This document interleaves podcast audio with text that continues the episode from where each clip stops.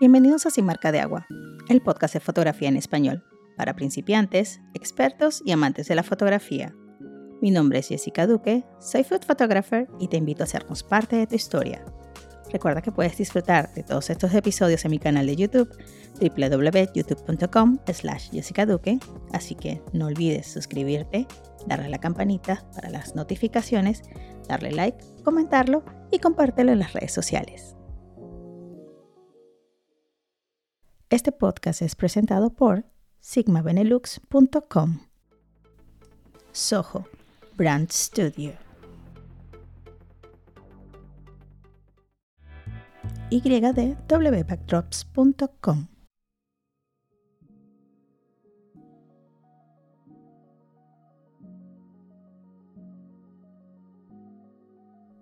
Francisco Montoya Montemayor, mejor conocido como Paco Montoya, cuenta con una licenciatura en Administración de Empresas y más de 13 años de experiencia en el sector financiero. Es especialista en seguros con una sólida cartera de clientes quienes también se han convertido en estrechas amistades. Le han atribuido títulos como asesor de seguros, asesor financiero, coach, entre otros. Así que, si necesitas que te expliquen finanzas con peras y manzanas, Paco es la persona correcta. Productor y conductor del exitoso podcast financiero, Finanzas y Café Podcast, donde Paco te presenta herramientas necesarias para tener una mejor cultura financiera o cómo manejar mejor tu dinero. Cuenta con más de 100 episodios disponibles en las principales plataformas de audio. Hoy lo traemos a Sin Marca de Agua Podcast para conversar sobre finanzas inteligentes para fotógrafos. Bienvenidos a Sin Marca de Agua Podcast, Paco Montoya. Desde México tenemos a Paco Montoya. Algunos los conocerán, es el mismo de Café y Finanzas. Bienvenido, Paco. ¿Qué tal, Jessica? Muchas gracias por, por la invitación. Para mí, pues también es un gusto estar aquí contigo y platicar un poquito de, pues, de temas que a lo mejor no son tan de fotografía, pero igual de importantes para, para todos, ¿no? Claro que sí, claro que sí. Bueno, es una de las cosas que, de, los temas que han pedido, eh, que ha pedido la audiencia. Acá me trajo un especialista en finanzas que es Paco, como leí en su bio, eh, en la intro. Él tiene un podcast que se llama Café y finanzas. Finanzas y café. Finanzas y café, perdón. Es, igual, pero finanzas y café. Exacto. Recientemente ha lanzado una masterclass que se llama Inversiones para principiantes, que de eso también nos hablará más adelante. Entonces, vamos a hablar un poquito acá sobre esos consejos y las experiencias de emprendedor a emprendedor, sobre todo cuando un día decides lanzarte al agua. Y esta vez me voy a lanzar como fotógrafo independiente, ya no quiero eh, trabajar de, de, 9 a 5, gran mentira, porque a veces se trabaja hasta más. ¿Cuáles son esos errores más frecuentes desde tu experiencia con clientes a evitar en tus inicios como emprendedor? Pues mira, er, errores, la verdad es que hay, hay muchos, ¿no? Y, y, quiero nada más hacer un pequeño disclaimer, o sea, eh, vamos a cometer algún error o varios errores en, en, nuestro emprendimiento, pero creo que vale bastante la pena. Pero en, en nuestros inicios hay unos muy, muy particulares. Eh, yo tengo que platicar de tres en, en, lo particular que me pasaron, que he visto que, que, han pasado con mis clientes y que siguen pasando. Y, no, y, repito, no está mal. Pero uno de ellos, por ejemplo, es eh, competir por precio. Mm. ¿A, qué me refiero con competir por precio? Estamos, eh, o bueno, yo creo que también tiene que ver mucho, no sé si Latinoamérica como el estilo de pronto de hacer negocios, pero queremos competir en nuestro emprendimiento por precio de te doy el, más bajo para que me compres a mí. Entonces, em, cuando, cuando yo, que bueno, eh, un, un, segundo error es el, el, saber cómo cobrar o cómo definir los, los precios.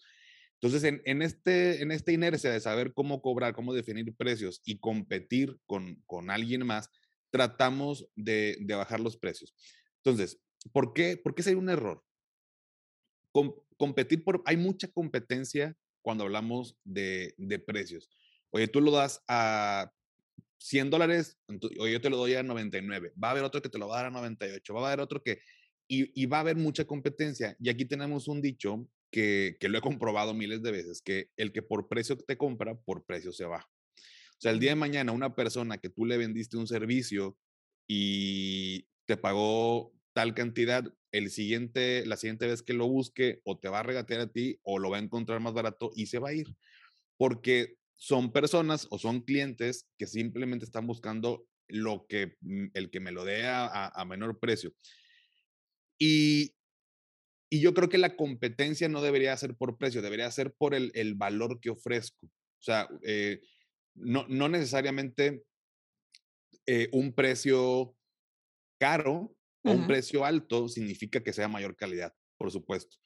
Pero si yo me olvido un poquito al principio del tema del, del, precio, cuánto voy a cobrar, y me enfoco en qué le voy a ofrecer de valor, cómo me voy a diferenciar de la competencia, porque no es lo mismo, y voy a poner un ejemplo tal vez un poco absurdo, pero si yo quiero poner una cafetería y voy a hacer lo mismo que hace Starbucks, el mismo tipo de café, pues ¿por qué alguien iría a la cafetería de Paco y pues mejor me voy a Starbucks, ¿no? Porque me siento más cómodo o lo que tú quieras. Entonces, ¿qué me va a diferenciar de Starbucks? Voy a poner música en vivo, voy a poner un café más este, artesanal o de cierta zona de México que está más rico, no sé, algo que me pueda diferenciar. Entonces, un, si, si, yo voy comenzando y enfocando el tema de las fotografías, si yo voy comenzando a emprender en, en, este, en este negocio, pues de entrada, yo creo que es muy importante enfocarnos en qué le estoy, en qué me voy a diferenciar y qué le estoy ofreciendo a mi cliente.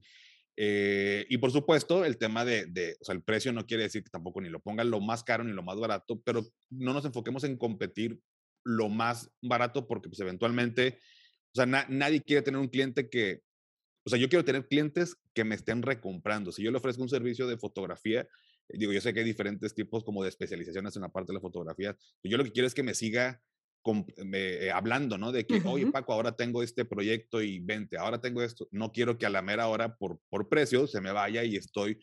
El, la parte de la prospección de nuevos clientes se vuelve muy complicada porque siempre tengo que estar consiguiendo nuevos clientes en vez de tener ya una base por ahí, ¿no? Em, y el otro es justo pensar que todos son mis clientes. Es otro de los errores al, al inicio, pensar que todo, oye, respira, ah, le puedo vender un servicio de fotografía. Y, y pues no, o sea, a lo mejor este, suena muy así de, de este, dramático, pero yo también lo pensaba, o sea, de que, oye, pues alguien, alguien respira, puede, le puedo dar una asesoría financiera. Entonces, ¿por qué esto termina siendo un error a pesar de que sí le podamos ofrecer un servicio de fotografía a una persona que respire?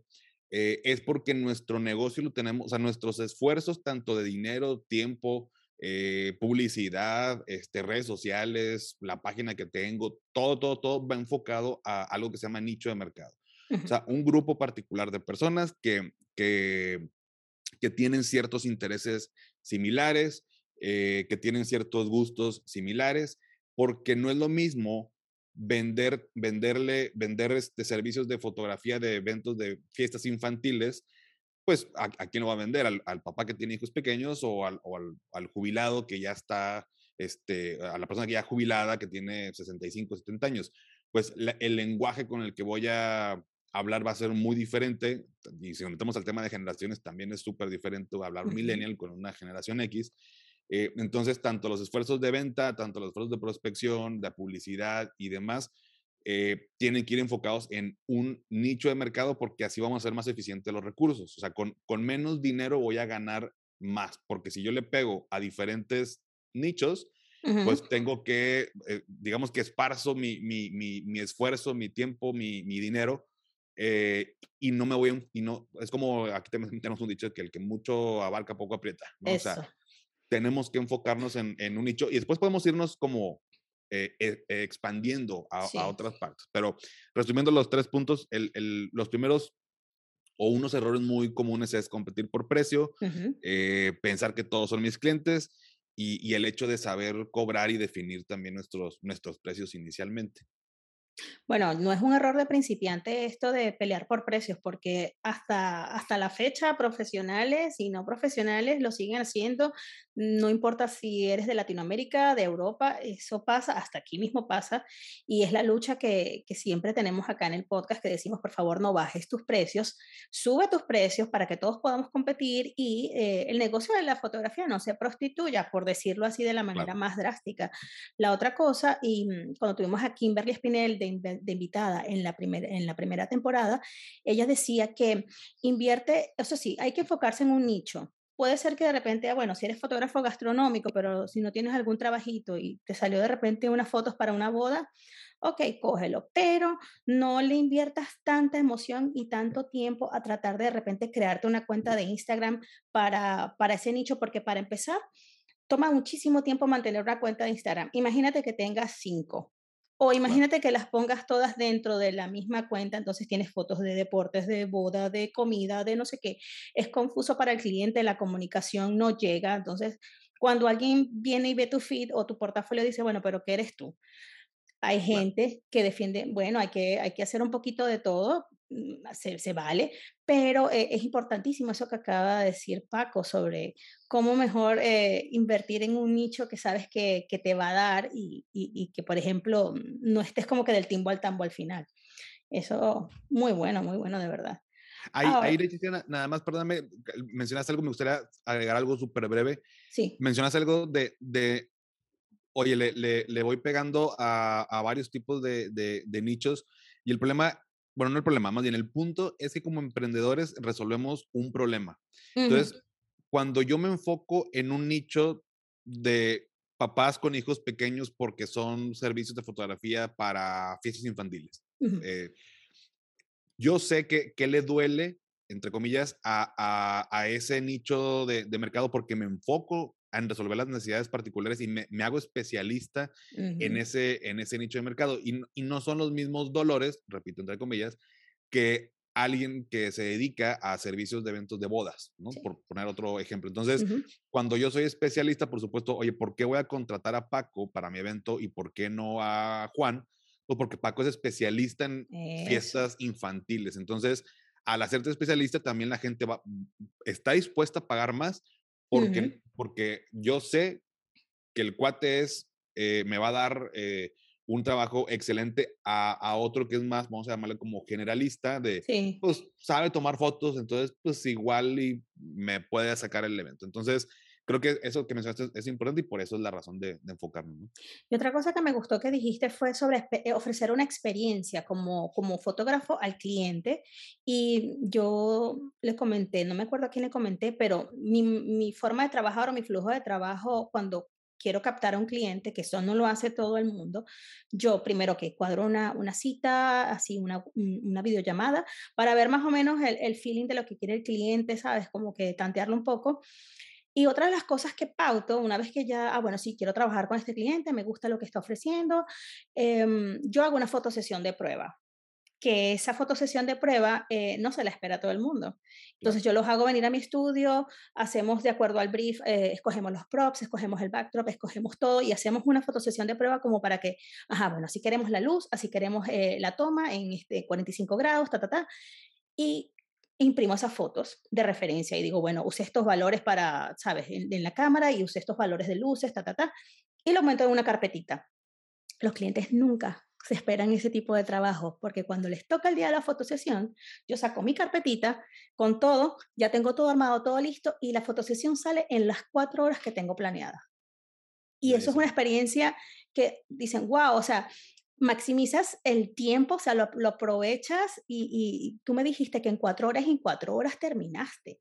Entonces, claro. este, no hay variación, es una fórmula de eso, eh, eh, de eso se trata un poco lo de ofrecer también una experiencia, no que de repente le dices al cliente, ah, bueno, este, te doy un descuento o, claro. o, o, lo que sea. Yo, por ejemplo, otra de las cosas que hago como experiencia es que si, por ejemplo, me voy a un cliente súper grande, yo tengo una cajita bien brandeada con, con café, by the way, galletitas y una cartita que dice, cuando les envío el email, bueno, te invito a un café virtual y se la hago llegar por correo y cuando okay. tenemos nuestra reunión así por Zoom, este, el cliente ha recibido la cajita con café, con té, con, con galletitas, cuando es un cliente grande que tú sabes que es como que la claro. estocada final.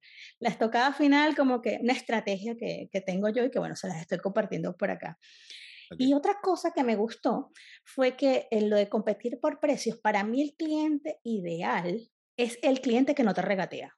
Cuando un cliente te regatea, como dice Paco, es el cliente que se va a ir por precio.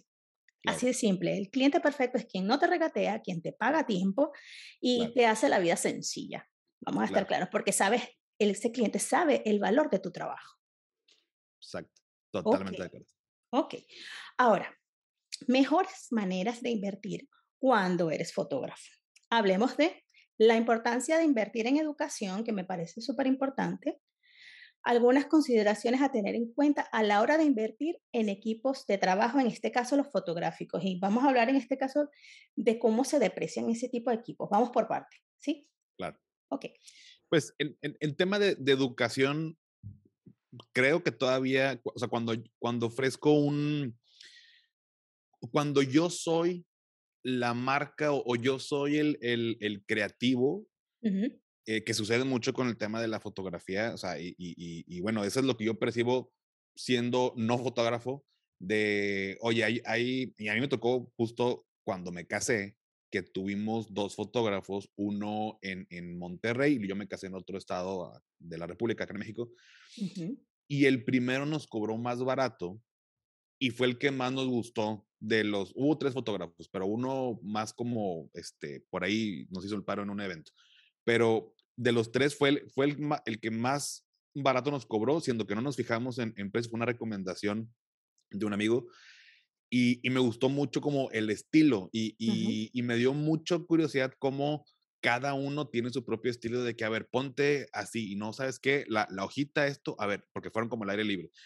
Entonces, cuando tú eres ese creativo, cuando tú eres esa persona de, de, o sea, yo, yo compro a Paco, yo compro a Jessica porque yo quiero que su creatividad se vea reflejada en mis fotos, se convierte en una mayor relevancia el hecho de la, de la educación, me refiero a estarnos también actualizando en nuevas técnicas, en nuevas formas, este, eh, inclusive en tema de, de, equipos o de las tendencias que hay en el, en el mercado, pero sobre todo en el tema de, de, de, educación y más ahora con todo el tema también incluso digital, que bueno, pues más adelante platicamos, pero eh, hay muchas, inclusive muchos recursos. Yo siempre les digo a los chavos que en, en nuestras manos tenemos un, un, recurso muy valioso, que es el celular, que podemos acceder uh -huh. prácticamente a toda la información que yo quiera en cuestión de meterme en dos minutos tengo la información de todo, ¿no? O sea, cuando de pronto, oye, no sé qué es esto, te metes, buscas y lo encuentras. Entonces, cursos, libros, o sea, para mí hay, hay dos maneras muy buenas y es las maneras en las que yo he crecido, que son con el tema de libros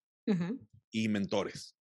Entonces, creo que se presta muy bien en la fotografía por dos cosas. Uno, yo sé que de pronto la fotografía obviamente es más eh, eh, de ponerte manos a la obra, ¿no? En la práctica. Tal, tal uh -huh. vez leyendo un libro pues lo entiendes, pero tienes que ponerlo a prueba con tu cámara o con tu equipo, ¿no? Sí. Eh, pero el tema de mentores, de, que son personas que no tienen que ser ni siquiera famosos. Eh, un mentor, por ejemplo, en, en, en, el caso finanzas, un mentor, por ejemplo, es mi papá, de, uh -huh. de cómo, cómo eh, sabe manejar su dinero. Y por otro lado es otra persona. Puede ser alguien famoso e inclusive que a lo mejor no lo conozcas, pero el punto es que cuando también estoy en, en la parte de la fotografía donde, oye, este fotógrafo es muy bueno, vale la pena hacer tal vez un esfuerzo de tratar de, oye, ¿cómo me pego más a él o ver si puedo platicar con él y que pueda yo irle aprendiendo? Eh, yo tengo amigos fotógrafos que inclusive aprendieron así, de que, oye, soy asistente de Gaby, uh -huh. porque es súper buena fotógrafa y yo le voy a ayudar y, y, y, y yo la acompaño en los eventos y, demás, pero estoy aprendiendo de ella, ella y, le van explicando de que, que, que, si el este ISO, que si la luz, que si lo blanco y demás. Entonces voy, voy aprendiendo como de, de diferentes estilos del punto a donde yo quiero llegar. O sea, si yo quiero ser, yo tengo, eh, ¿cómo se dice? Como influencia de tal fotógrafo, de tal uh -huh. estilo fotográfico, pues busco la manera de conseguir un mentor que me pueda llevar este, a ello. Entonces, invertir en la educación siempre va a ser importante, sea fotógrafo, sea cualquier otra profesión, pero lo que voy es que cuando yo soy ese, esa persona por la cual alguien compra el, el, el, servicio, pues tenemos que estar en, en, en constante educación, constante crecimiento, ¿no? Uh -huh. Totalmente. Y por otro lado, el tema del, del, equipo, pues en la fotografía, pues es, es son, yo sé que son equipos caros, ¿no? O sea, es una inversión de pronto eh, importante. Y, y, ahí, sabes que yo, yo tengo dos puntos que también, viéndolos desde el punto de vista financiero, creo que son relevantes. Y es que aquí, en, por ejemplo, en Monterrey, empezó a ponerse de moda el tema de los drones hace algunos años. Digo, ahorita uh -huh. ver un dron es como muy común, pero fotógrafos empezaron a, a, adquirir drones para en los eventos como tener estas tomas aéreas, aéreas muy bonitas sí. y todo. Y hay de drones a drones, ¿no? O sea, llegó un punto acá que tienes que tener una licencia casi de vuelo para poder volar un tipo de dron. y cuando me decían, oye, cuesta, no me acuerdo, una vez me dijo, un este me costó como 3, 4 mil dólares. Y dije, o sea, para mí un dron era casi como un juguete, ¿no? O sea, entonces, eh, por supuesto que hay, hay muchos más especializados, pero algo muy importante fue que a este chavo, pues se le descompuso por no me acuerdo qué situación y no lo tenía asegurado. Em, entonces, estaba como muy de, muy, como muy de moda el, el, asunto, no sé. Este, y también las aseguradoras en México, cuando empezaron a salir los drones, no había seguros, o sea, no, no había manera de asegurarlos. Muy pocas te los, te los aseguraban, entonces imagínate que, digo, a lo mejor la referencia va a ser diferente, pero digamos que un seguro de un dron era tres, cuatro veces más caro que asegurar tu auto porque la aseguradora es como que, oye, pues no conozco el dron y a ver, pues bueno, pues te cobro más caro, pues por el riesgo, porque no tengo idea de cómo asegurarlo, pero corro con ese riesgo. Entonces las personas no aseguraban sus drones porque era carísimo, salía mucho más caro que comprar el dron. Em, y pues pasó esta parte. Entonces, hoy en día creo que es un poquito más normal o bastante más normal. Y creo que un punto importante financieramente hablando es que con, con, con mi equipo, digo, no me refiero nada más a los drones, pero el tema equipo fotográfico, luces, que de pronto son o, eh, muy, o los lentes y demás son muy caros, creo que vale la pena invertirle a, esta parte de protegerlo, ya sea, pues bueno, vía el, el, el, no sé, la, la, empresa, la marca que te puede ofrecer algún tipo de garantía, o tú por fuera también tener por ahí un seguro, un seguro de daños, depende del país de donde nos escuches, pero seguramente debe haber una parte de que la podamos proteger, porque a eso nos dedicamos. Esa es, esa es nuestra, nuestras herramientas de trabajo. Es como si yo soy chofer y no tengo asegurado mi auto, pues el día de mañana si choco y no tengo seguro y lo pierdo, pues pierdo mi fuente de ingresos. Entonces, em, aunque puedas conseguir prestado la lente con un amigo fotógrafo, fotógrafa, como quiera, no, no, lo que buscamos como fotógrafos, pues es que mi negocio perdure en el tiempo, no, no que de pronto, ah, pues bye, no. Entonces, eh, por un lado eso, la parte de, de, tenerlo como protegido.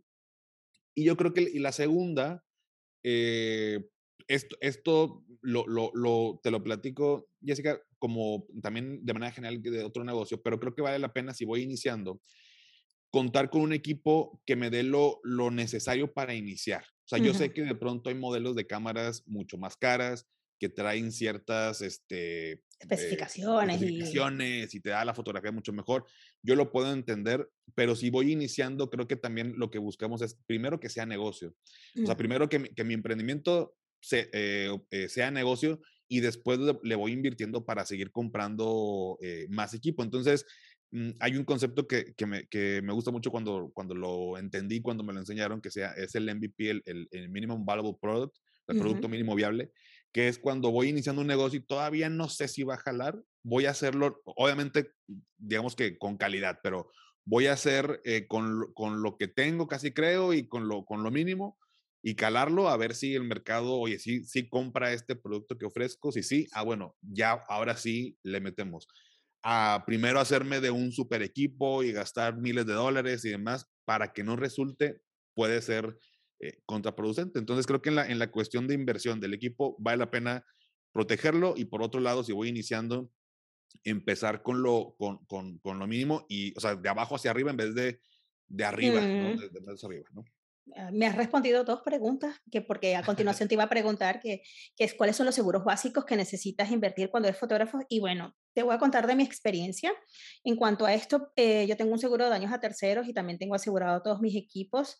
Eh, en mi contrato específico, que cuando viene un, cliente a un shooting conmigo, eh, pues yo no me hago responsable de, obvio, aunque sí mi seguro lo diga, pero yo no me hago responsable de las estupideces que pueda hacer el cliente durante la fotosesión. Así te lo pongo. Entonces, no, que dices, lo hice con palabras más bonitas. Este, pero sí es bueno este, eh, tener eso presente porque tú no sabes qué tipo de eventualidades se pueden presentar durante un shooting. Por ejemplo, yo tengo una Cambo que es una columna súper pesada, eh, pesará más de 30, 50 kilos, que es para sujetar la cámara. Y ponte que si un día falla una de las, de, las cosas esta hidráulica y le cae en la cabeza al cliente, o sea, en el rollo en que te metes. Entonces es importantísimo tener ese tipo de consideraciones. Si no tienes el seguro, pues especifica en tu contrato de que corre por parte del cliente cualquier daño incurrido durante la fotosesión, bien sea que el cliente se tropiece con tu cámara y te la rompa, protegerte. Claro. Por, si a las moscas, como decimos en Venezuela. Y mm, esto, en cuanto a la compra de equipos, pues como dice Paco, eh, ir escalando poquito a poco, ver cómo va creciendo el negocio. Y, por ejemplo, yo empecé con unas luces súper sencillas y empecé con una cámara que tenía en la casa, que era una Canon 450D, que ni siquiera era full frame, tenía un kit lens que ni siquiera le servía el, el foco automático, tenía que hacer el foco manual. Y ahí fui, y luego me compré una lente para fotografía de comida, que era la que más se estaba usando o la que más se usa, que es una Canon de 50 milímetros, súper barata, que mm, costará menos de 200 dólares. Es la más económica y es bastante efectiva. Estas luces de 200 euros y produje resultados de, de fotos de restaurantes que tú dices, wow, ¿eran con Profoto o qué? Pues no, yo creo que a veces la creatividad se activa con la necesidad, la necesidad de ser mejores y de hacer mejor material y de producir mejores fotografías que la cámara no hace al fotógrafo, lo hace la constante práctica, el estudio y el trabajo. Entonces, hablemos sobre la importancia del networking, esas amistades fotográficas ¿Qué recomiendas tú? Eh, bueno, como dice Paco, te puedes apoyar en otras amistades como para Em, ¿sabes? Aprender, asistirles. ¿Qué otros consejos nos darías? Buenísimo. Eh, eh, mira, antes de, decirte el networking, nada más también me gustaría agregar en la, en la parte de, de seguros, es que ahí, ahí separé nada más dos, dos cuestiones, Ajá. tanto por el equipo y, y, y, por lo mismo de que tú eres la persona, o sea, Jessica es la persona que hace las fotografías, a lo mejor tienes gente que te apoya y demás, pero seguros básicos, y, repito, pues depende el país donde nos escuches, pero creo que algo muy relevante siendo emprendedores es, es un seguro que tenga que ver con lo médico. En México le llamamos seguro de gastos médicos y un seguro de vida que normalmente traen eh, la parte de incapacidad. ¿Por qué? Porque el día de mañana, si yo tengo un accidente o tengo una enfermedad, y en mi país, digo, yo sé que de pronto tal vez en Estados Unidos, pues están, el sistema de salud es mucho mejor, en México no, este, y en muchas partes de Latinoamérica, eh, en Europa, por ejemplo, sí debe ser muy bueno, o es muy bueno, pero al final del día, si no tengo cubierto esa parte, buscar cubrir, porque el día de mañana, si yo no me puedo levantar, o sea, tu activo más valioso hoy por hoy es la habilidad de levantarte todos los días y tomar fotografías. Sí, sí. Si yo no me levanto a tomar una fotografía, yo no genero un ingreso. Y por más que yo pueda delegar, sucede como cuando justo, por ejemplo, cuando una persona tiene un salón de belleza, cuando una persona, o sea, cuando tú eres el creativo, puede ser, yo no quiero que Paco me tome las fotos, yo quería que Jessica me las tomara. Entonces, o me espero o ya no quiero el servicio porque yo quería que Jessica me tomara las fotos. Entonces, si esa es la parte que genero ingresos, pues yo soy la persona importante. Y la parte de incapacidad, pues porque al igual, así como protejo el equipo, me tengo que proteger yo mismo de si el día de mañana por un accidente una enfermedad quedo incapacitado, pues de qué me voy a mantener. Entonces, eh, cobra relevancia también importante si de pronto en, en, en, mi país no el sistema de salud o de, esa parte no está cubierto, pues hay que conseguirlo por un lado. Entonces creo que, creo que esa parte también tiene que ser como una parte básica. Eh, y bueno, y y con el tema del networking. Oh, disculpa, déjame que te, te, te, ataje un momentito. Porque em, otra cosa, el seguro este es por gastos legales en caso de que, por ejemplo, el cliente no mm. queda contento con, con, el trabajo fotográfico. Y hay clientes necios, porque vamos a, vamos a estar claros en que hay clientes necios que le buscan las cinco patas al gato. Entonces, estos seguros para, para asistencia legal, eh, ¿tienes, ¿tienes conocimiento de esto? Disculpa que te interrumpa. Eh, sí, bueno, aquí le llamamos de, responsabilidad civil, de pronto por, por tal vez errores, pero que no hayan sido provocados por nosotros, pero pues le responden al cliente. Yo creo que debe ser más o menos similar. Sí, sí, entonces viene, viene entrando como el de daños a terceros, que es el que yo tengo, ¿sí? Ajá. Eso, vale. Ahora, volvemos con la parte de networking. con el tema del networking, em, es, es, es, importante, fíjate, alguna vez escuché o vi, perdón, un video de un chavo que entrevistó digamos que si ponemos en niveles, hay millonarios y hay billonarios, ¿no? Con, con B de bueno, o sea, como que este nivel más arriba de que tiene ya miles de millones de, dólares, ¿no? Ajá.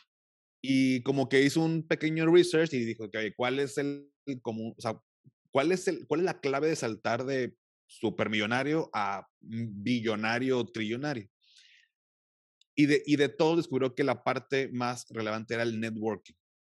O sea, para tú dar ese salto era ya nada más un tema de networking, o sea, juntarte con o conocer personas o juntarte con las personas correctas en tu campo y demás. Entonces, a partir de ahí, digo, a mí la verdad es que me gusta conocer gente, pero cuando escuché esa, es, o vi, perdóname, ese video, me hizo mucha, mucho clic porque yo conozco gente y me incluyo. O sea, yo no digo que ah, yo soy socialitos y para todos lados, pero digamos que incrementé esa parte de networking eh, o, o, le, me he enfocado en, en, conocer mucho más gente a partir de ahí pero conozco gente que es muy capaz, muy, te lo juro que muy capaz, y, y ya hay otras personas que no son tan capaces, pero conocen gente y les va mil veces mejor. Entonces, la, aquí en México decimos de que, ah, pues sí, pero pues es, es amigo de tal o conoció a tal. Entonces, eh, muchas veces el networking, el conocer personas, el estar en constante eh, ahí conociendo y demás, te puede impulsar tu, tu, emprendimiento, o sea, eh, tu, negocio, tu, fotografía, y más también en el tema de, de, de, los fotógrafos, porque si tú ves como al otro, como, como, o a todos como competencia, ya te está cerrando las puertas. Eh, mercado hay para todos, ¿no? Personas que requieren servicios de fotografía hay para todos. Yo creo que inclusive debe, debe de, deben ser insuficientes los fotógrafos en el mundo para para, para, para, el negocio que puede haber. Entonces, el momento en que yo me abro a, a, esta parte del networking, entro también a, una me abre puertas, tal vez a colaboraciones que yo mismo no hubiera podido conseguir, pero como conocí a Jessica que está metida en la Cámara Nacional de tal y va a haber un evento, me va a decir, oye Paco, pues sabes qué, pues jálate, vente, vente conmigo y, y, y, metemos y nos repartimos. O sea, jamás hubiera yo entrado si no hubiera sido por, por Jessica, eso por la parte de, de colaboraciones. Y otra parte, pues el tema de, de darnos a conocer en, en diferentes eh, audiencias, ¿no? O sea, diferentes mercados, diferentes personas o inclusive generar alianzas. Eh, alianzas donde, oye, a lo mejor yo soy un fotógrafo especializado en, en eventos deportivos, y pues sí te puedo tomar fotos en tu boda, pero no me dedico a eso. Pero pues mira, tengo una alianza con una compañera que es fotógrafa de eventos en bodas. Y oye, pues como ves, ahí te va el cliente y nos repartimos si quieres en porcentajes, este, pero ya te conseguí un cliente. Entonces, son, son conexiones que vamos haciendo que creo que vale la pena y se me quedó muy grabado, con esto resumo este punto, pero eh, hace varios años una, una capacitadora en, en, en una aseguradora nos decía, pues también el, hecho de prospectar clientes requiere estar conociendo gente y demás, haciendo conexiones. Me dice, si tú un día tienes una fiesta, estás muy cansado y no quieres ir o eres una persona que no le gusta salir a fiestas, no importa, tú te arreglas y te vas a la fiesta. Estar parado, o sea, no, no, no que andes como el alma de la fiesta, pero tienes que estar ahí. Sí, sí. Porque si estás ahí, siempre sale alguien, siempre te presentan a alguien, siempre, y te lo juro, yo soy una persona que me considero introvertida y no, no soy de los que, por ejemplo, en un antro y voy y me ligo a las chavas, no, jamás. Nunca lo hice y jamás me vas a ver, ya, estoy casado, obviamente ya no lo voy a hacer, pero, pero yo no era ese tipo de personas, me da mucho miedo, me da mucho pánico este, que me rechazaran o no sé, entonces, pero si, siendo ese tipo de persona, poniéndolos en contexto, yo ha habido días que no tengo ganas de salir, que yo prefiero estar en mi casa viendo una película y con una botana, ¿no? Entonces, pero estoy ahí y siempre, siempre, siempre conozco a alguien, ¿no? Y no que en ese momento se haga negocio, o sea, no, tampoco es como, ah, voy a conocer para ahí cerrar una venta, no pero es estar conociendo, es estar platicando, es estar conectándote y eso sin duda este, va a ayudar para... Sí, generar la curiosidad en tu negocio, como que, ah, mira, te presento a Paco, ¿y qué hace Paco? Bueno, sabes, este asesor financiero, oh, ¿qué tal? ¿Sabes? Me viene, me viene a huevo, así como que... Exacto. nunca se sabe. Ahora, Paco, debería, ok, como negocio, en mis inicios, invertir en publicidad, si ya has invertido en publicidad, ¿cómo saber si lo que estás invirtiendo se convierte en ingresos? Ok, mira, esa pregunta es, es buenísima. La verdad es que mm, si tuviera una pistola en la cabeza te diría sí. O sea, si tuviera que contar algo ya sí. O sea, sí, sí de, invertir en publicidad sirve. Eh, pero deja, dejas, o sea, en un inicio, digamos que mm, con este proyecto de Finanza y Café, eh, digamos que invertí en publicidad, básicamente en pautar en redes sociales, porque pues si me conocían cero personas, ahora me conoce una, pues para mí era como que, ah, ya, ya vale la pena, ¿no? Pero llega un punto, llegó un punto en que dejé de invertir en eso, porque dije, o sea, ok, me, me incrementó más seguidores en la cuenta de Instagram, pero ¿qué? O sea, yo no veo que alguien me diga, oye, te compro un servicio, o sea, entonces dejé de hacerlo porque dije, no, o sea, no, tengo que, y empecé a, a, aprender, o sea, más enfocado en esta parte de redes, porque redes sociales para mí era un poco más desconocido. Em, entonces, y en el tema de, de, asesoría financiera, muchos de boca en boca. En realidad, la publicidad, en lo, en lo que invierto más en mi despacho, pues es en yo ser mejor, tener mayores conocimientos, que la persona se vaya con una solución a su problema. Y pues casi creo que solito me voy recomendando. Entonces, digamos que la inversión era en mí. Acá era más como, pues sí, en publicidad tal cual como la oímos. Y, y yo creo que algo que he aprendido es eh, que invertir en publicidad no, no necesariamente tiene que ser para, vaya, ¿cuál es la métrica que voy a medir? Mayor alcance, o sea, que, que tener gente, más gente que me conozca, más seguidores, mayores conversiones de, de negocio, o que la gente me mande un mensaje a mi correo, o que mande un WhatsApp. O sea, ¿qué es lo que estoy buscando?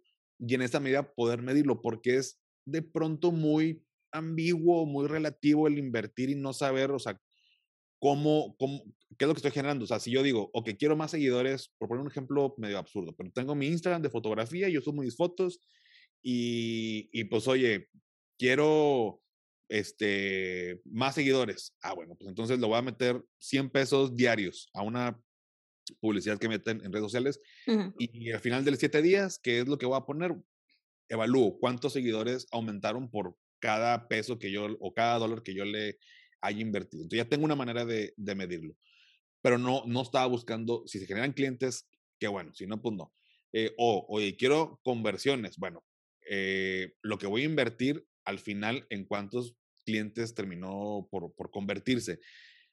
Es un poquito más complejo de lo que te estoy platicando porque pues, definitivamente la, la, pieza de contenido que voy a publicar para generar clientes tal vez pudiera ser diferente a la que si yo quiero generar mayor audiencia y el formato y más cosas que debemos este, evaluar. Pero de manera general, si voy iniciando, creo que vale mucho la pena, eh, sí, el tema de la publicidad, pero sin descuidar el, el fondo.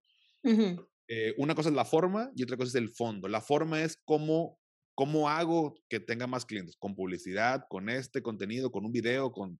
Giveaways, de esos sorteos. Giveaways, esto, mi página de internet o el boca en boca.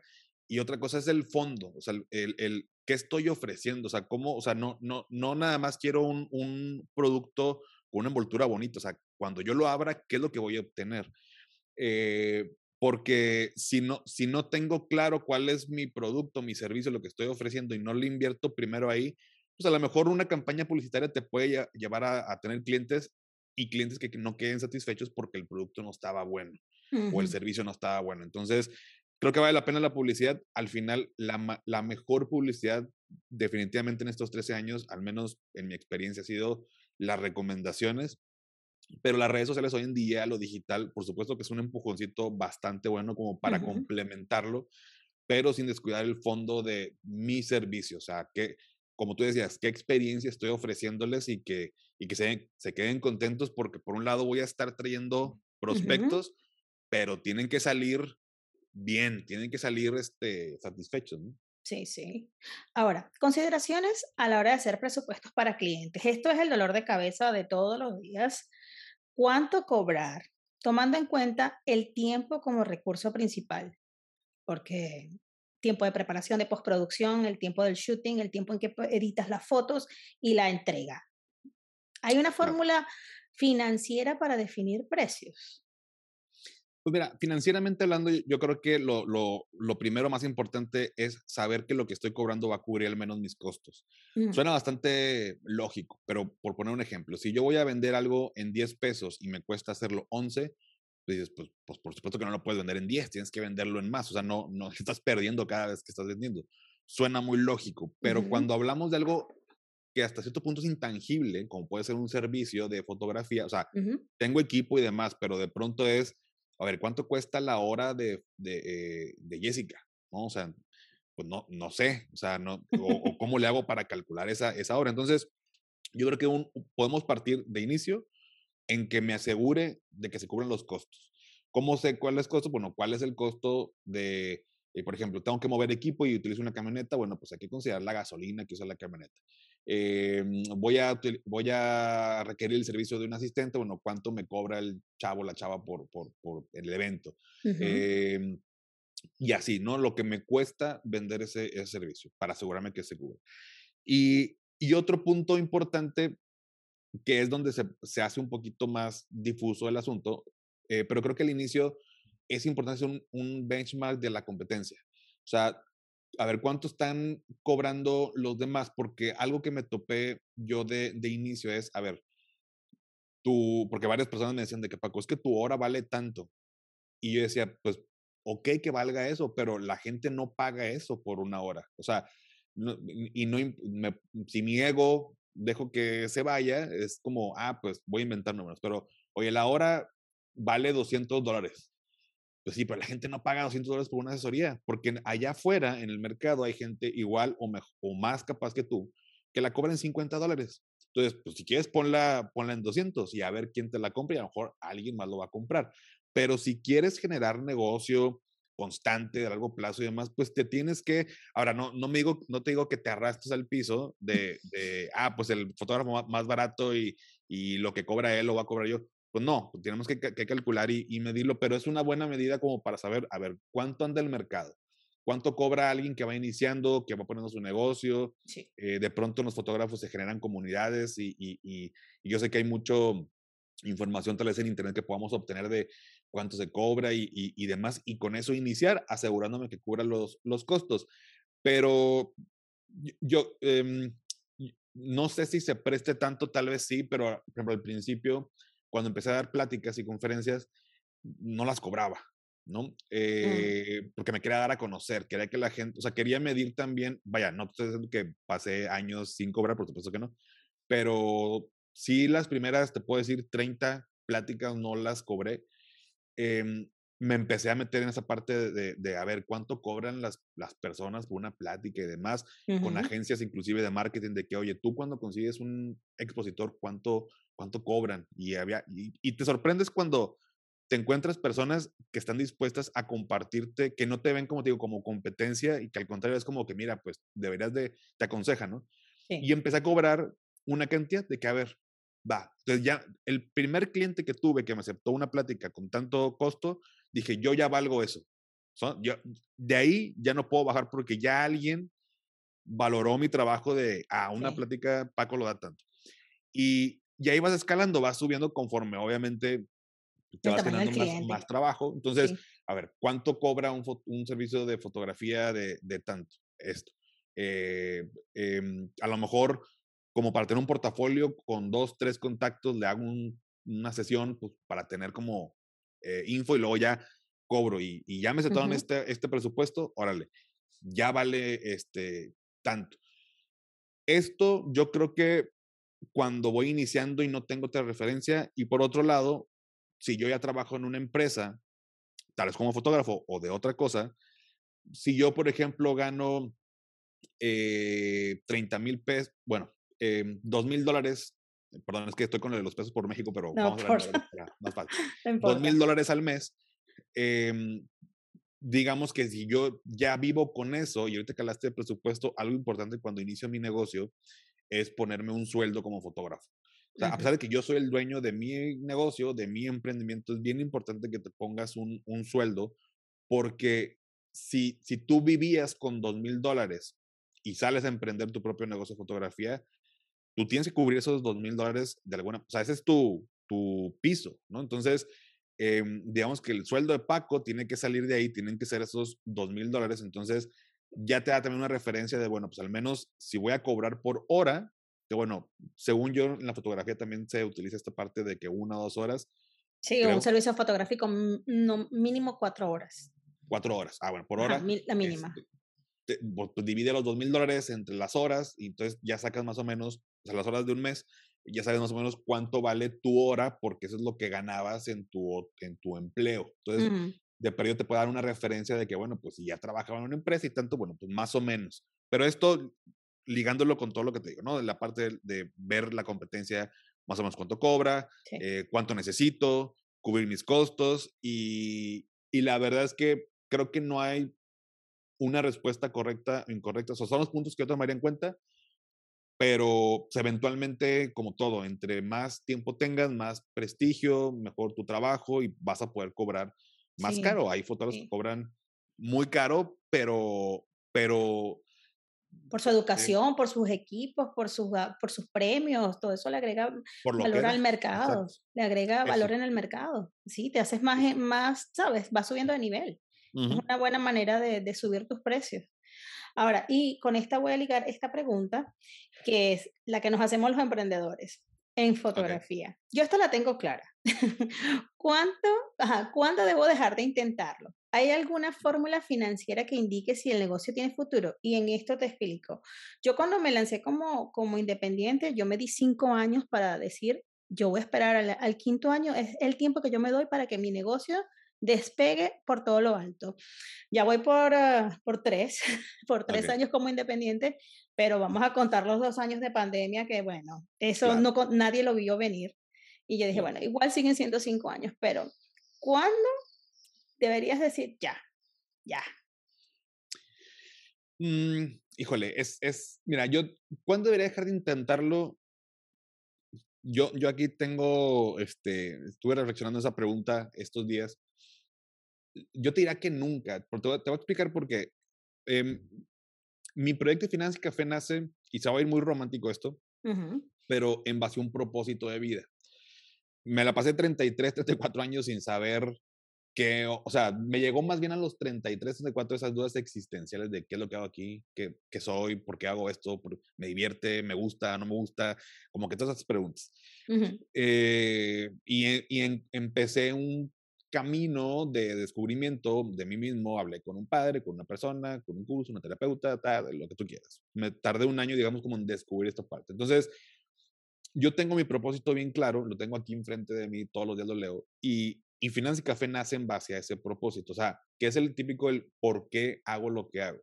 Si yo quiero hacer un negocio de fotografía porque veo que a Jessica le va súper bien y se gana mucho dinero, mm, creo que eventualmente le vas a perder el encanto porque no, o no te gusta, te gustaba por el dinero, pero pues no ganas lo que ganas y, ay, pues saco como que el desencanto va a llegar muy, muy rápido. Mm. Eh, por supuesto que esa es la parte romántica de, no, me, encanta la fotografía, lo que transmite, dejar plasmados los recuerdos de las personas. Esa es la parte romántica que creo que tiene que estar. Eh, y el otro lado está la parte financiera. Por supuesto que, o sea, una parte es como lo, lo, nuestros ideales, pero lo financiero es importante porque en qué momento debería de, de dejarlo por supuesto que cuando ya no cubre mis necesidades básicas, pues es un... Es un eh, Indicativo. ¿no? O sea, de, oye, pues, este, vete moviendo. O sea, habría que ver el contexto. Pues, oye, estamos en pandemia y dices, bueno, o sea, hay un, una, motivo este, relevante. Pero hay algo que se utiliza en finanzas que son proyecciones financieras, que es básicamente proyectar tu negocio a futuro. O sea, nadie sabe cómo nos va a ir en un futuro, eh, pero sí puedes hacer algún tipo de proyección y me explico por eh, cómo se hace esto. Eh, si yo soy un fotógrafo que hace servicios de bodas, pues normalmente las bodas son los fines de semana, al menos acá en México, ¿no? Entonces, pues pudiera ser que normalmente de lunes a jueves no tenga tanto trabajo, prácticamente nada, y los viernes, sábados y domingos sean los, los top, ¿no? Porque es cuando hay bodas. Sí. Entonces, em, ya sé que voy iniciando, que tenga poco tiempo, yo puedo decir, a ver, yo cobro tanto por evento, por tales horas, o tengo esos paquetes, pero en promedio lo que, lo que más la gente compra es esto. Eh, tengo tantos eventos por fin de semana, por lo tanto tengo tantos en el mes. Entonces, eso me genera unos, unos ingresos, ¿no? Estimados. Y yo sé cuáles son mis gastos. Si yo tengo un local o mi estudio, pues pago una renta, servicios y, y demás. Eh, si tengo gente que colabora conmigo, pues hay nómina, hay sueldos que tengo que pagar. Eh, vaya, yo sé lo que entra de dinero y lo que sale en un mes determinado. Entonces, yo lo proyecto futuro, yo asumo de que, bueno, tales meses inclusive son más bajos, estos meses son más altos y demás. Entonces, hago un Excelito, digo, aquí a lo mejor va a ser un poco complicado en audio, pero hago un Excelito donde yo pongo mis números de cuánto estoy proyectando que voy a ganar, cuánto estoy proyectando que voy a gastar. Y llega un punto donde pudiera ser, bueno, ahí, bueno, ahí estaba, eso desde el inicio, uno de los errores es que somos muy optimistas con nuestro negocio. O sea, con los ingresos. Decimos que no, mira, yo voy a vender tantos eventos al mes y tal, y la, eh, le das este, en la vida real y dices, ala, y vendiste la mitad de lo que tú esperabas vender. Mm. Es bueno ser optimista, si no, pues ni, nadie se lanzaría si no fuera optimista de que va a ser negocio, pero, pero para eso sirven hacer los números, porque hay algo que se llama, que se llaman escenarios de estrés. La primera proyección que tú hagas va a ser la más bonita de todas porque dices, no, yo voy a vender tanto y a ti, y no, pues sí es negocio. Pero luego, ¿qué pasa? O sea, los escenarios de estrés es poner escenarios hipotéticos donde, oye, ¿qué pasa si vendo la mitad de lo que estoy proyectando eh, vender en, servicios? Entonces, le cortas la mitad y, y, si sigue siendo un negocio porque te sigue generando una ganancia, va, buenísimo, ok, a ver, vendí la mitad. Ahora, un siguiente escenario, vendo la mitad, pero aparte me incrementan la renta de mi estudio. A ver, lo calculo, sigue siendo negocio, ¿sí o no? Yo tengo un Excelito, por ejemplo, que, que cuando hablo con personas que tienen por ahí su negocio, pues se marca la, las casillas en color rojo si de pronto al final del mes tengo un saldo negativo. Porque dentro de las finanzas y de todo negocio, va a sonar muy técnico, pero no, no es nada del otro mundo. Hay, algo que se llama un estado financiero de flujo efectivo. Lo, yo, imagínate que tengo una cajita de dinero, donde meto dinero, entonces yo a, inicios de mes tengo cierto dinero en esa cajita por, las, por el dinero que no se utilizó en el negocio, por así decirlo. Tengo ingresos y tengo gastos y al final del mes en la cajita voy a tener un, saldo final, ¿no? De lo que sobro. Si un día ese, esa cajita está en un saldo negativo, es decir, me falta dinero para cubrir algún tipo de gasto, pues no es negocio. ¿Por qué? Porque lo que voy a hacer es pedir prestado, pedir un crédito porque, porque oye, me faltó para pagar la la nómina.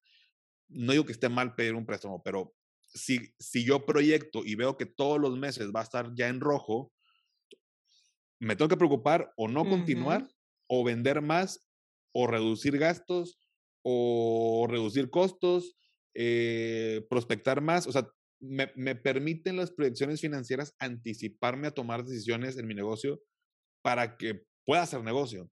Y si aún vendiendo más, gastando menos eh, y demás no es negocio, ahí sí te diría, pues no, o sea, bye, ¿no? O sea, eh, no, no, tal vez. No es el nicho, capaz, no, capaz no es el nicho. No es el nicho, eh, pues no, no puedes trabajar nada más tres días a la semana, pues métele a bodas y métete un curso para fotografía gastronómica, porque los otros días pues tienes que ingresar más lana de cosas que no nada más son los fines de semana. Entonces, porque no, no quiere decir que el negocio sea malo, pero los números, al menos a como estás, como lo tienes estructurado, no da, ¿no? Entonces, ¿para qué de? Bueno, ¿qué más puedo, qué más puedo hacer? Entonces, creo que es, es como, lo, lo, resumo también con este punto, es como cuando tengo un, eh, un gimnasio.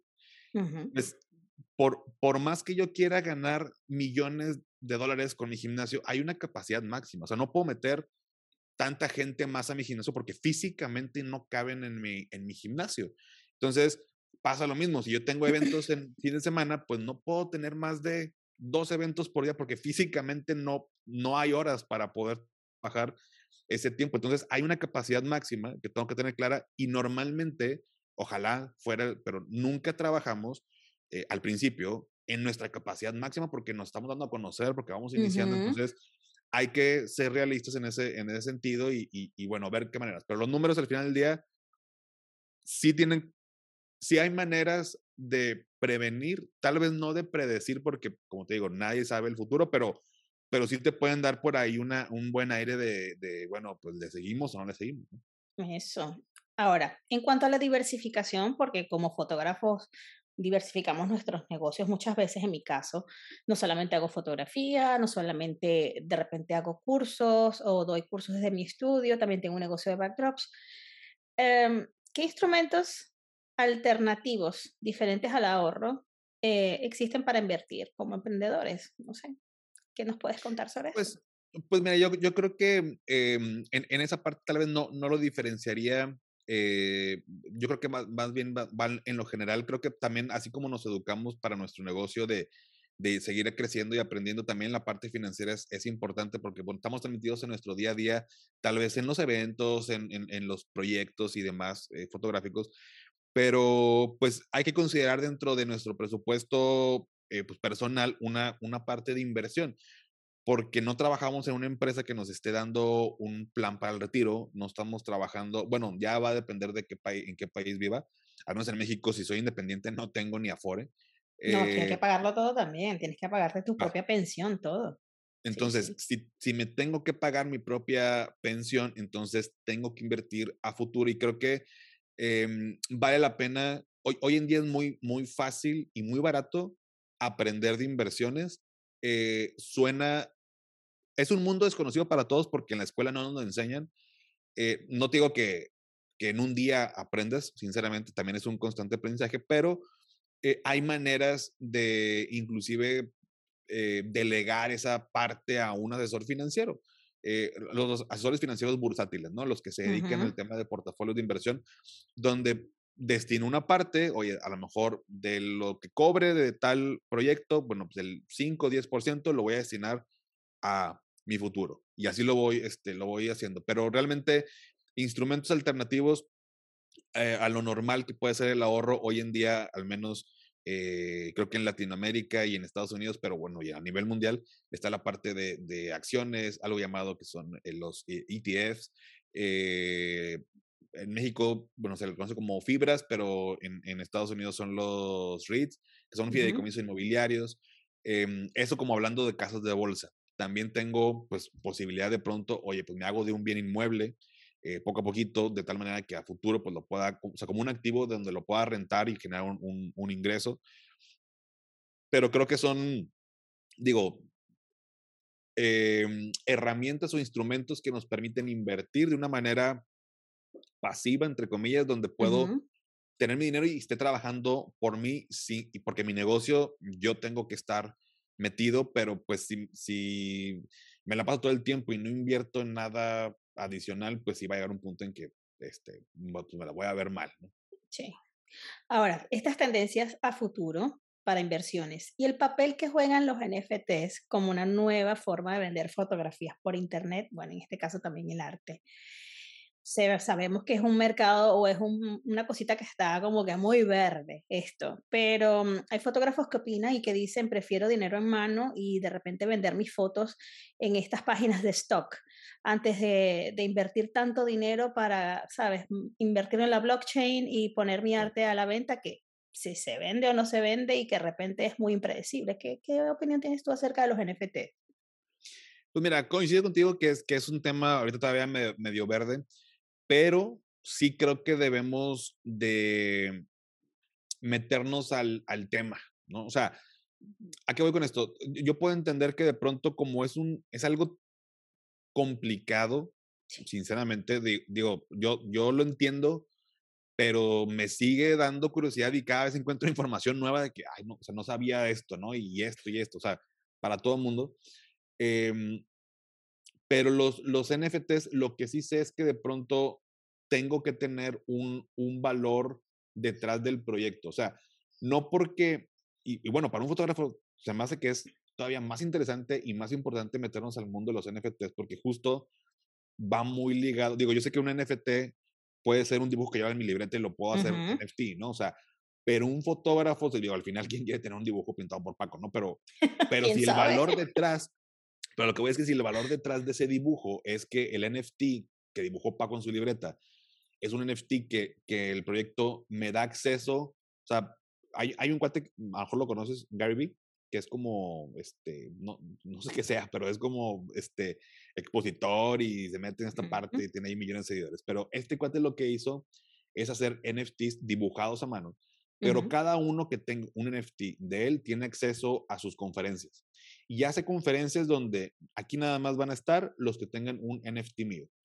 Entonces, si yo tengo, vamos a poner que este termo es, es un NFT de Paco, si yo tengo este termo, yo puedo acceder a todos los cursos de Paco, quien no lo tenga no puede acceder, ya empezó a adquirir un valor. Entonces, ya va a haber alguien interesado de que, oye, tú tienes un NFT de Finanzas y Café, sí, ah, oye, me interesa, ¿cuánto me lo vendes? Yo quiero formar parte de ese grupo selecto que tiene acceso a eventos y pláticas y conferencias.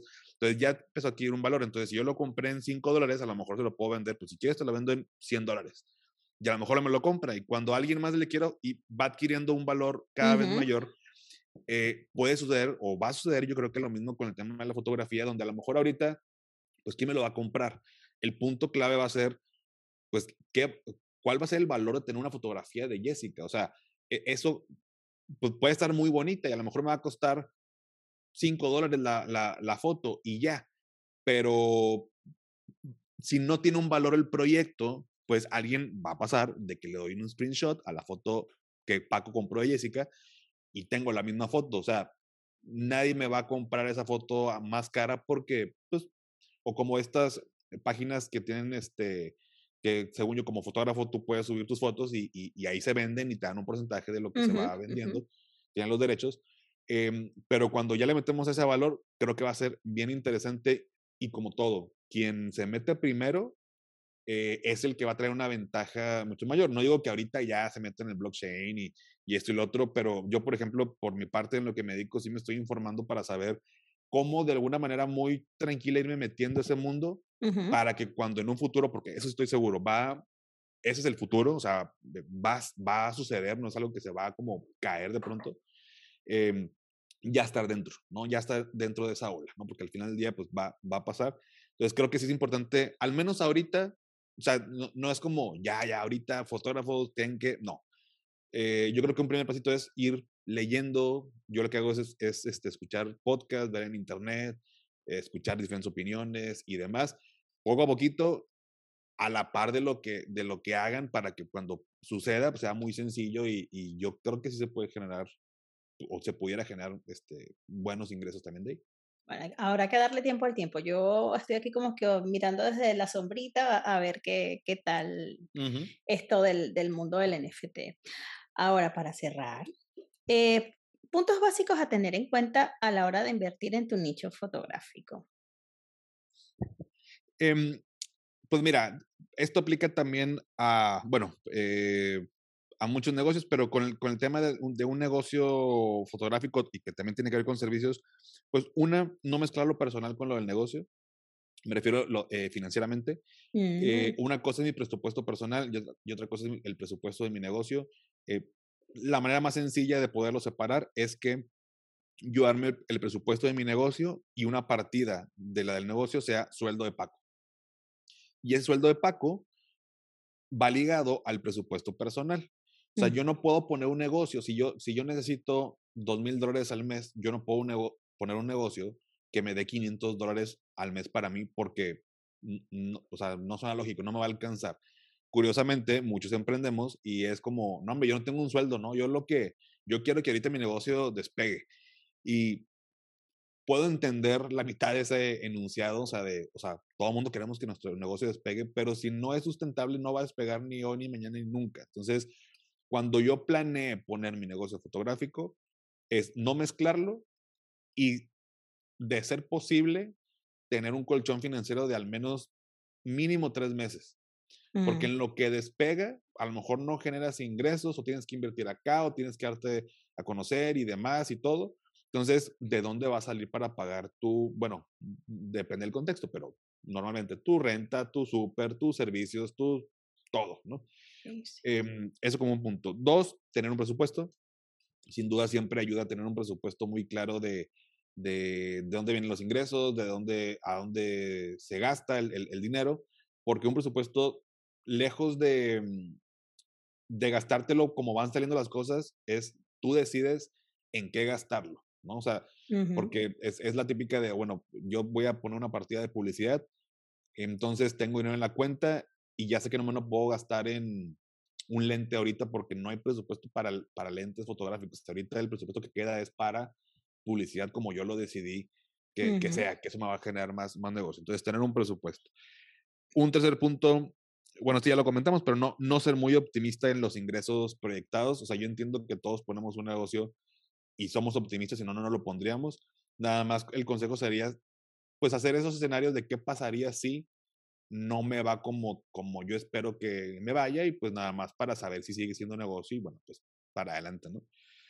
Eh, y los últimos dos puntos, el, el penúltimo es la parte de delegar, considerar que en algún punto es importante saber delegar algunas cosas, porque tenemos una, como me lo decía eh, hace tiempo mi, mi psicóloga, dice Paco, tú, somos como una computadora.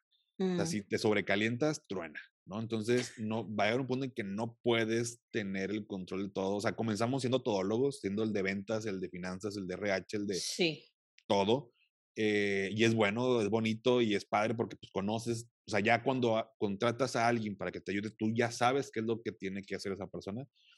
Pero, pero sí, sí, cuando yo contraté mi primer eh, colaboradora en, la, en mi despacho, yo tenía miedo de saber si le podía pagar su sueldo y como saber como que, oye, pero pues yo hago todo, o sea, ¿en qué más me va a ayudar? Pero sí fue un, un destape de, de, tiempo. O sea, fue como, llegó un punto donde decía, oye, pues no tengo nada que, o sea, entre comillas, no tengo nada que hacer hoy, ya me lo hizo, normalmente yo lo ocupaba en esto, entonces me ayudó a vender más porque más tiempo me la pasaba en la calle que en cosas administrativas. Entonces, consideren que en algún punto es súper importante eh, delegar. Y por último, el tema de la reinversión.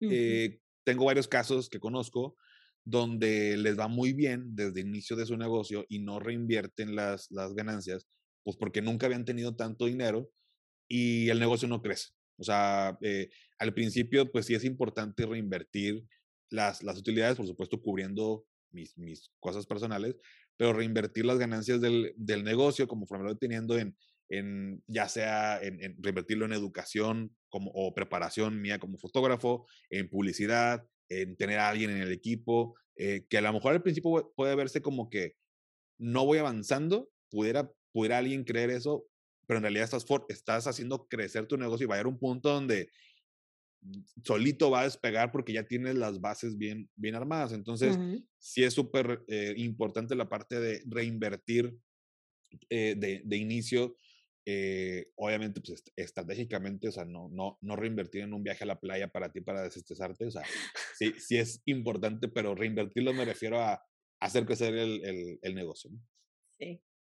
Muy bien, Paco Montoya. Ahora, háblanos un poco sobre tu más reciente masterclass, promocionala por acá, Inversiones para principiantes. Cuéntanos. Gracias, pues mira, esta masterclass sí que la, la, verdad es que me tardé un tiempo en, en, en, sacarla. Básicamente lo que hice fue reunir las inquietudes y dudas más comunes que me llegan a la cuenta hablando de finanzas personales, que es cómo, cómo iniciar a invertir. Yo lo veo como un, marat como un maratón o una carrera de, de, de 100 metros. O sea, yo inicio, si yo quiero correr un maratón, no inicio corriendo un maratón. O sea, si nunca he corrido en mi vida, no, no es como que, ah, voy a correr un maratón para empezar a correr. No, o sea, vas corriendo carreras este, más pequeñas, eh, 5 kilómetros, 10 kilómetros, 15, 21 kilómetros, y hasta que llegas al, al, al, maratón. Las inversiones son igual. Oye, quiero invertir y quieres empezar con acciones, te fuiste al maratón. O sea, primero tienes que empezar a invertir eh, a bajo riesgo, pocas cantidades, para empezarte a meter en ese, en ese mundo. Entonces, eh, esta masterclass está enfocada principalmente para aquellas personas que nunca han invertido, que les da miedo, que no saben cómo funciona, que no saben qué opciones tienen, que, eh, que sobre todo son para metas de corto plazo. Entonces, eh, acabamos de hacer la primera edición, la verdad es que estuvo bastante padre, me, me, me gustó mucho y la, a las personas también al parecer, eh, gracias uh -huh. les, les, gustó por los comentarios que me dejaron por ahí como testimonio. Entonces, eh, va enfocada a eso, a iniciar con, con eh, inversiones de bajo riesgo para metas de corto plazo y ya después eventualmente pues sacaré alguna de un nivel un poquito más, más avanzado, pero como todo es, paso a paso. No me convierto en un fotógrafo bueno de la noche a la mañana, no me convierto en un inversionista eh, bueno de la noche a la mañana. Como todo, es un proceso que lleva, entonces va enfocada a eso la masterclass. Muy bien. Ahora, Paco, recuérdanos tus redes sociales, ¿dónde te podemos encontrar? Claro, como Finanzas y Café, principalmente como redes sociales en Instagram. Ahí, si, si alguno tiene alguna pregunta, duda, con mucho gusto, ahí contesto a todo el mundo. Eh, y en el podcast, en cualquier plataforma, también lo pueden encontrar como Finanzas eh, y Café. Eh, por ahí tengo también Twitter y Facebook, pero la verdad es que casi no estoy por ahí este, metido. Es mucho más fácil que me manden por Instagram y ahí, y ahí platicamos. ¿Y tu página web? Y la página fin.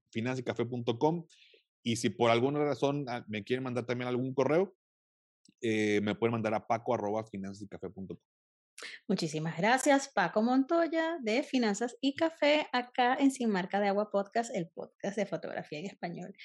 Muchísimas gracias, Paco. Estoy súper contenta de haberte tenido por acá. Y bueno, yo espero tenerte para un próximo episodio. Capaz y tenemos muchas más preguntas de la audiencia, ¿te parece? Claro que sí, Jessica, y te agradezco de nueva cuenta la, la invitación. Para mí también fue un gusto platicar aquí con tu audiencia y con mucho gusto luego hacemos otra, otra edición. Hacemos la vuelta. Bueno, a todos ustedes por haber sintonizado este episodio, muchísimas gracias y será hasta el próximo.